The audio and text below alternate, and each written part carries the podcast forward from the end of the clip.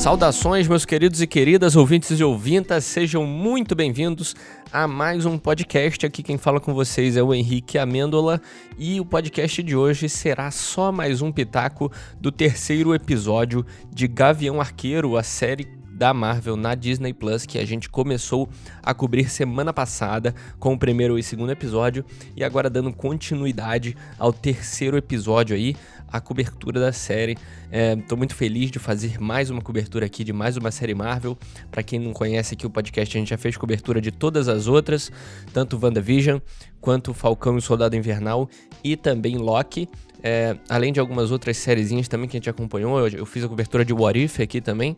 Então, muito legal estar tá fazendo de mais uma série Marvel nesse ano que foi cheio de séries novas, né? E novo, novos modelos de assistir o MCU. E esse, essa é mais uma, uma das formas, né? Uma sériezinha de Natal aí, é, com o Gavião Arqueiro, um personagem não tão bem explorado assim no resto do MCU. E agora a gente cobrindo essa série. É, tô muito feliz, tô gostando bastante de fazer. E hoje eu vou falar um pouquinho do terceiro episódio, o que eu achei. É, mais ou menos. Uh, o podcast é mais ou menos igual o da semana passada, é, só que agora falando do terceiro episódio, beleza? Se você não conhece aqui o podcast, considere seguir a gente aí no Spotify para não perder um episódio o Spotify pode te notificar toda semana quando sair episódio novo. No nosso caso aqui, todas as quintas-feiras eu lanço episódio novo sem falta, beleza, pessoal? Toda quinta-feira. É, eu tô até pensando um avisozinho aí para quem já acompanha o podcast em antecipar um pouquinho o lançamento, já que eu tô fazendo essa cobertura aqui tranquilo com os podcasts menores é, e a série sai na quarta-feira, que é um, um dia antes do, do lançamento do podcast, fica um time meio difícil para mim. Eu tava pensando em lançar ela mais cedo, ou na terça-feira depois do lançamento, ou até na própria quinta depois do lançamento. Eu tô me organizando, mas se acontecer qualquer mudança, eu pode deixar que eu vou avisar no podcast aí, beleza, pessoal? É isso, é, vamos lá para só mais um pitaco de o terceiro episódio de Gavião Arqueiro. Vambora!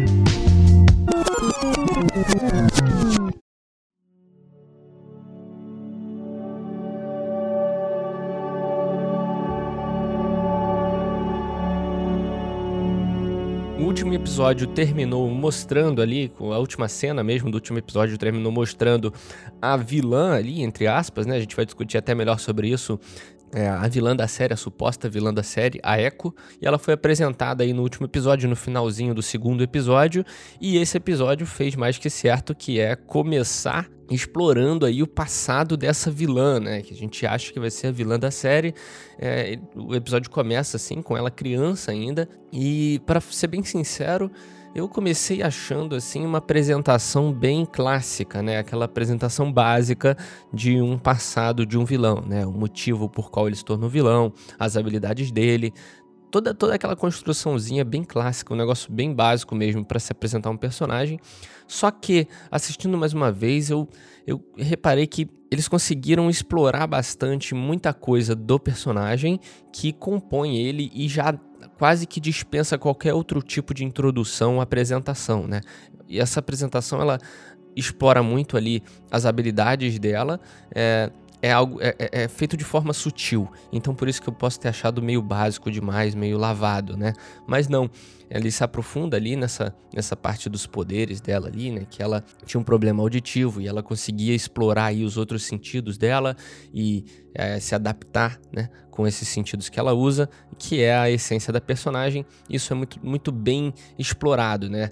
É, eles conseguem faz, explorar essa, essa caracterização aí do personagem sem precisar falar, né? Ou sem precisar de um cientista estar estudando ela e explicar para o público. Isso é muito bem feito. Então, se você não estiver prestando atenção nesse comecinho, pode passar batido aí, como passou da primeira vez que eu assisti. Talvez não tivesse com tanta atenção na hora. Mas todas aquelas cenas da escola, dela fazendo o dever, muito bem, né? Mesmo tendo a dificuldade auditiva. Também no dojo, ela observando o lutador ali, conseguindo se adaptar. Tudo isso eles fazem, é, eles desenvolvem, explicam e mostram sem precisar alguém estar narrando e falando o que está acontecendo por trás.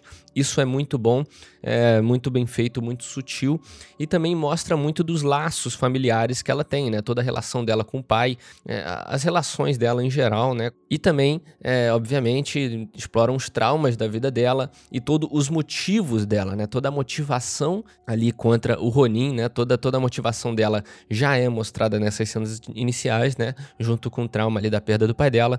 Então, é, isso foi também muito bem explorado, né? Bem sutil. Já fica tudo claro. É puramente, puramente vingança. Ela sabe contra quem ela quer lutar, quem ela quer achar e, e, ponto, né? A gente não precisa mais saber de muita coisa e eles geram, é claro, alguns mistérios ali que a gente vai discutir um pouquinho mais para frente. Mas a série ela explora bastante esse passado dela e os motivos dela. Eu acho que a gente já teve essa conversa aqui no podcast. É, quando se cria um vilão, né? O principal, a coisa principal que você deve fazer bem, né? O que você deve melhor fazer ali na construção do vilão é setar ali as motivações dele muito bem, né? Ser um negócio muito firme, que não seja o mal só por ser mal, mas um mal com um motivo. Olha só, é até esquisito falar isso. Mas a gente, quando conversou aqui num podcast discutindo sobre o que torna um vilão bom, né? O que, o que torna um bom vilão, a criação de um vilão bom, alguma coisa assim, um podcast. A gente falou sobre isso, né? As motivações é o principal e a série explora isso bem. É claro que é uma motivação simples, né? É a, a, a simples vingança, né? É algo bem básico, bem raso até a vingança como motivação. Isso para qualquer personagem, mas é, nesse caso é isso e isso não tem problema algum, né? Apesar de ser básico, não é problema algum. E uma observação legal é que muitas produções hoje em dia, né? Talvez no passado também, mas eu tenho prestado mais atenção nisso hoje, tem explorado muito essa origem, né? Criando, é, quase que criando meio que uma empatia ali com o vilão, né? Querendo criar isso no espectador e trazer esse incômodo, essa, né? Assim como teve no Thanos, o, com o Thanos vi muita gente falando que ele não estava errado, até essa série é, explora isso, né? Pessoas que apoiavam a ideia do Thanos, então exploram essa motivação dele a ponto de te deixar ali pensativo, né? De acordo, por exemplo, você começa a pensar, poxa, mas o Thanos quer um bem maior, o quanto custa, né? Esse bem maior. Essa, a Echo, a mesma coisa, né? Pô, o cara matou o pai dela, sangue frio, né? Então, é, as, as produções têm explorado bastante esse, essa empatia do espectador é, e pra gente, pra botar aquela pulga atrás da nossa orelha a respeito da motivação, né? Um excelente exemplo, para mim, um dos melhores até, é do último jogo de The Last of Us, né? O parte 2, que explora isso de uma forma magnífica. A gente nunca conversou aqui sobre The Last of Us parte 2, mas vai chegar o tempo de falar dessa obra-prima. Mas o The Last of Us explora muito isso, né? Ele te bota ali na pele da, da vilã, entre aspas, do jogo. E isso é uma exploração muito bem feita, assim. Eu acho que dá muito mais peso pro personagem como vilão, né?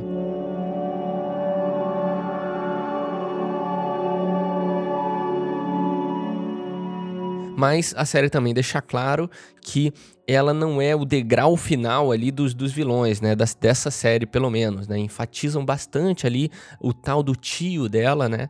E é um, parece ser um superior ali na cadeia de vilões desse cenário do Gavião Arqueiro, né? Ela não é o vilão final, o maior, ela pode, ela, você pode considerá-la uma capanga de um vilãozão maior ali, que é o que a gente acha que vai ser o, o vilão da série, né? Ela deve ser apenas um, um degrau, né, um, um, obstáculo ali no meio da série para depois a introduzir e ela provavelmente vai estar tá envolvida com toda essa introdução desse vilão superior, desse vilão maior, né? E muitas especulações dizem aí ser o rei do crime, né, já que o personagem tem ligação com a Echo é, nos quadrinhos, né? Se eu não me engano, ele pega ela para criar ou é quase um pai para ela na, na, nos quadrinhos. Então, com essa ligação, o pessoal começa a fazer as especulações do Rei do Crime e justamente o Rei do Crime ali do, do universo de Demolidor, né? O mesmo ator e da mesma forma. E é o que a gente mais quer. A gente já falou muito de Demolidor aqui nesse podcast e a gente ama demais. Eu e o Matheus, a gente vive relembrando a série e tudo, tudo nela é muito bem feito. Inclusive, o Rei do Crime é um dos melhores aspectos dela, né? A gente gostaria muito, é claro, de ver ele de novo. Eu esqueci o nome do ator agora, me perdoem, mas vocês sabem do que eu tô falando. E muitos dizem também que é o, o espadachim, né? Esse tal tio dela, esse tal vilão superior ali, um, o chefão, vamos dizer assim, é, da, da, da gangue ali toda, é, que está acima da Echo.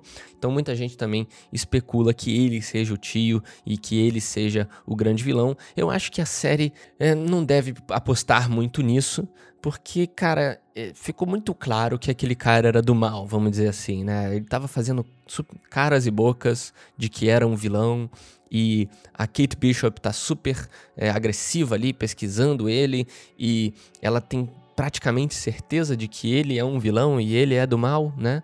E eu acho que a série não entregaria isso no primeiro episódio, primeiro, segundo episódio. Então, mais construindo essa, essa imagem dele pra gente, mas na verdade eu acho que ele vai acabar. É, vai acabar acontecendo outra coisa, ela vai estar tá super enganada, porque seria uma entrega muito fácil, seria algo muito fácil ele ser o grande vilão, né? No primeiro episódio ele já tava, né? A gente já tinha uma imagem de vilão dele, né? Então eu acho que não seria tão barato assim essa entrega de vilão como espadachim, né? É, eu acho que é mais uma, uma um desgás ali do, do, do, do, dos roteiristas pra gente achar que é ele, mas na verdade não. Inclusive o Matheus é, teve conversando comigo sobre essas séries, sobre essa série, né? E ele falou que achou muito curioso o Kevin Feige ter falado ali do Charlie Cox, porque para quem não sabe, o Kevin Feige, que é o chefão aí do MCU, é, anunciou esses dias que se o Demolidor for aparecer no universo da Marvel é, cinematográfico, esse universo sim será o Charlie Cox, né? Que foi o ator que interpretou o Demolidor no, no, na série do Demolidor da Netflix, que não foi feita aí pela Marvel Studios.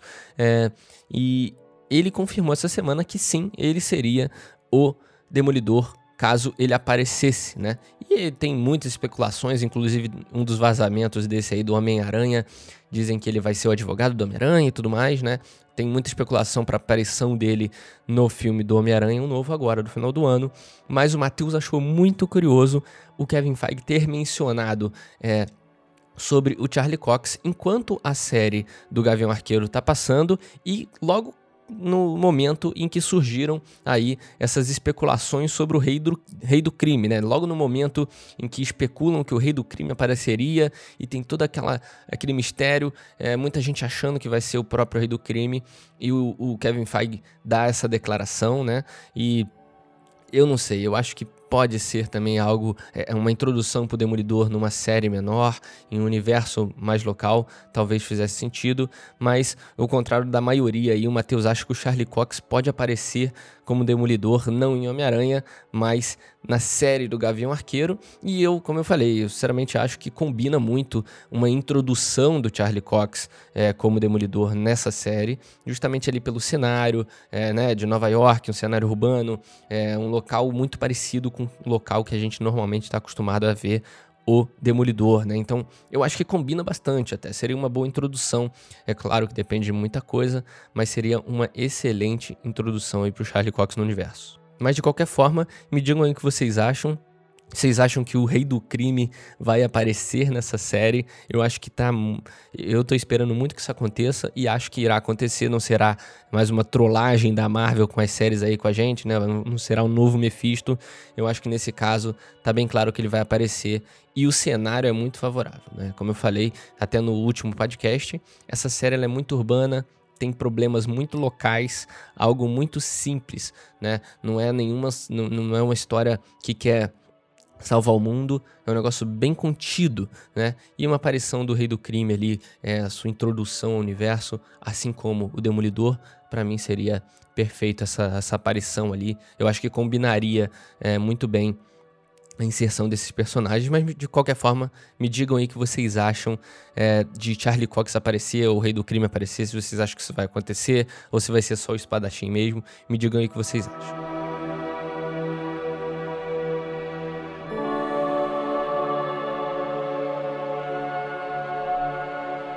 Uma coisa que eu achei interessante, que eu achei que ficou bem claro também, é que em algum momento vão explorar essa habilidade, essa habilidade não, o problema de audição que o Clint está sofrendo, né? Ele está sofrendo com esse problema de audição. Esse último episódio exploram bastante isso, já que a Echo, ela é surda também, e ele, ele eles mostram diversas cenas em que ela tenta se comunicar com ele, o aparelho dele quebra, então tem um momento que ele fica sem ouvir. O episódio inteiro, esse terceiro episódio inteiro, explora muito essa dificuldade dele e e, e, e, também até umas cenas em que a própria Echo é, fala com ele sobre essa habilidade, que ele pode desenvolver uma habilidade através disso. É, e ele mostra ele pensativo, mostra ele observando o mundo com o um negócio com o aparelho desligado. Então eu acho que isso vai ser muito bem explorado ainda nessa série com ele. É, eu espero que seja também. O Gavião Arqueiro é um cara simples, um personagem simples, secundário da Marvel ali, e seria muito legal adicionar essas habilidades a ele. Eu acho que é uma exploração muito é, bem-vinda, né? Eu gostei também muito do clima é, que continua, né, a respeito do Clint. Ele ainda com aquela opinião de que nessa, nesse episódio em específico ele fala que não é exemplo para ninguém, não deveria ser exemplo. E eu achei muito interessante essa fala dele, tanto pelos feitos ruins dele, é, como o Ronin ali que ele fez, né? Todas as coisas ruins que hoje é, ele se arrepende, né? Como Ronin. Ele até diz que o Ronin está morto, né? O personagem dentro dele está morto. É, e também por ser ali um dos menores é, Avengers, né? um Avengers sem poder, que atira arco e flecha. Então eu tenho certeza que ele sempre sentiu isso e sempre sente um personagem, é, um cara que não é muito exemplo para muita gente. Né? tudo isso, todas as coisas ruins que ele fez e também o peso dele dentro dos Avengers pesam nessa opinião dele, dele falar que não é exemplo para ninguém. Eu acho muito interessante essa exploração e até isso pode culminar aí num final de série é, esperado também aí da aposentadoria dele, algo do tipo, não sei, mas é, achei muito legal porque continuaram com esse tom do Clint, tá querendo dizer que não é exemplo. Então o tom tá se mantendo e eu acho super importante isso ser constante na série, assim como também o tom de comédia, todo aquele tom é, natalino, né, que trouxeram pra série. Eu acho maravilhoso. Eu conversando também com o Matheus essa semana ele falou, cara, eu sempre gostei de filme de, de Natal e essa série eu tô, tô me divertindo demais, tô gostando justamente por causa disso. Eu falei, é, eu também, cara, o clima é bem legal, eles conseguem manter esse tom, aquela comédia saudável. Um, é uma série muito divertida de se assistir, é muito leve. Então, isso eu também tenho gostado bastante desse tom que tá sendo mantido aí na série.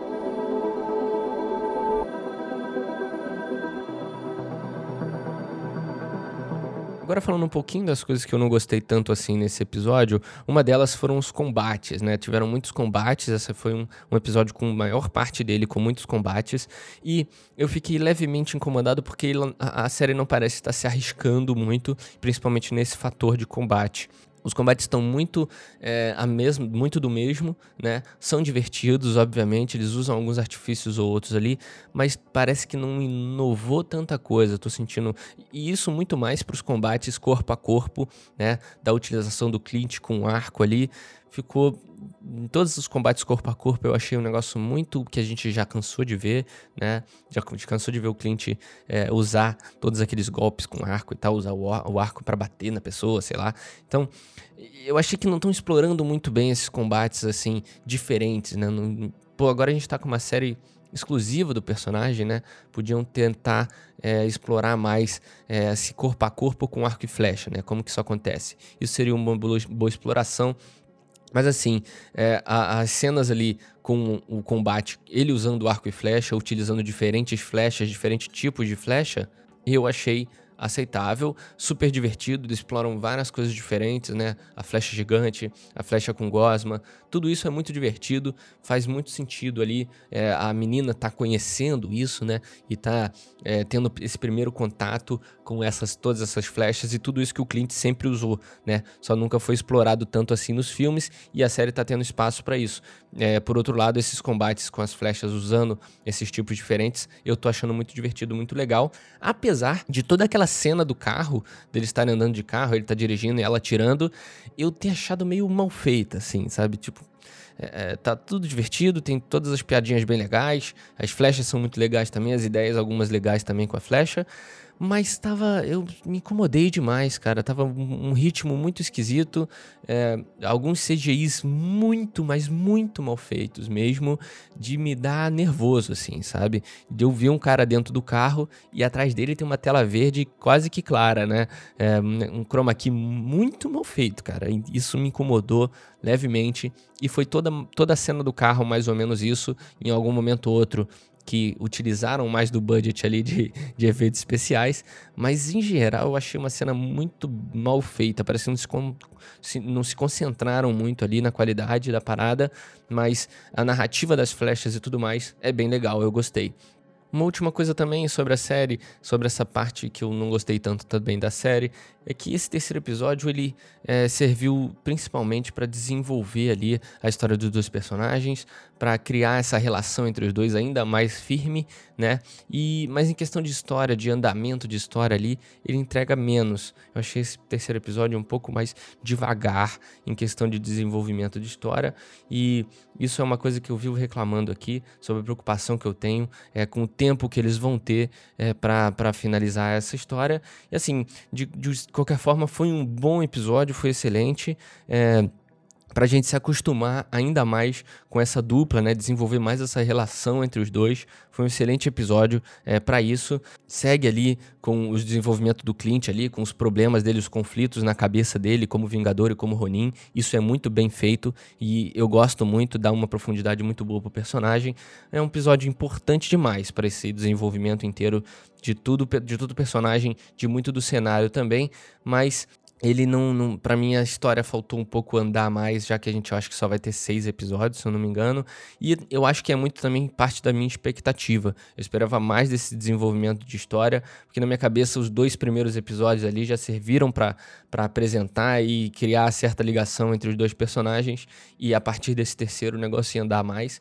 Então, muito por causa da minha expectativa também, pessoal. É, se vocês curtiram o episódio inteiro, acharam que a história foi no ritmo certo, ok. Mas Talvez a minha expectativa tenha atrapalhado um pouco isso, mas é sempre bom a gente ter um terreno bem regulado ali, né? Um terreno bem preparado para o resto da série. Eu acho mais importante ter mais tempo para é, desenvolver os personagens, para desenvolver relação entre os dois, para é, preparar o terreno da cidade, dos vilões e do, das gangues e tudo mais, é, para o resto da série, para a gente ter um resto da série mais conciso do que as coisas serem mal introduzidas e depois ter que ficar é, criando relação onde não tem, né? Se eu não me engano, em, em Falcão e Soldado Invernal eu reclamei isso. Eu não sou contra esse desenvolvimento um pouquinho mais prolongado aí pro terceiro episódio.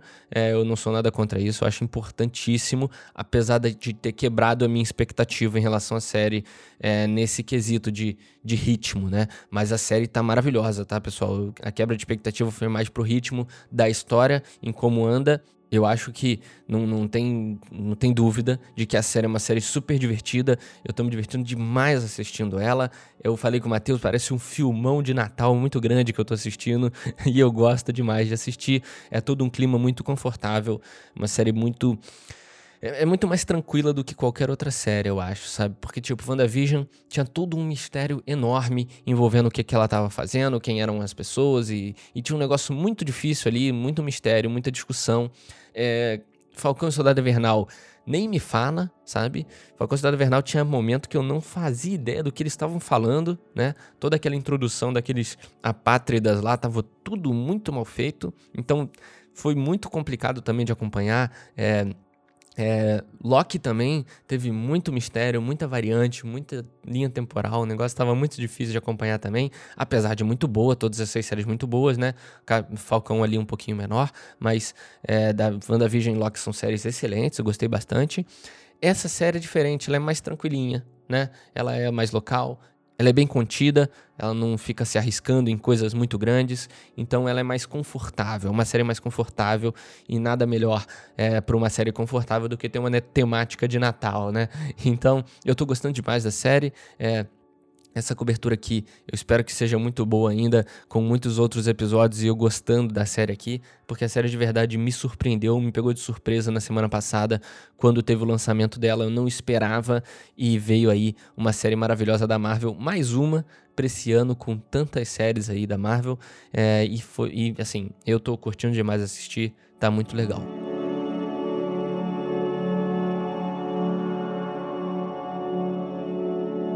Mas foi isso, pessoal. Só mais um pitaco dessa semana, falando do terceiro episódio de Gavião Arqueiro. Eu espero que todos vocês tenham curtido bastante esse podcast. Se vocês curtiram e não conheciam aqui, considerem seguir o podcast no Spotify para não perder uma semana de podcast, beleza? Os podcasts saem todas as quintas-feiras. Se houver alguma mudança no dia do lançamento, eu vou deixar claro aqui para vocês no podcast, beleza? Mas é isso. Espero que todos vocês tenham gostado. Sigam a gente no Spotify. Se quiserem me seguir no Instagram também, fiquem à vontade. E até semana que vem com só mais um pitaco do quarto episódio de Gavião Arqueiro. Até mais, pessoal.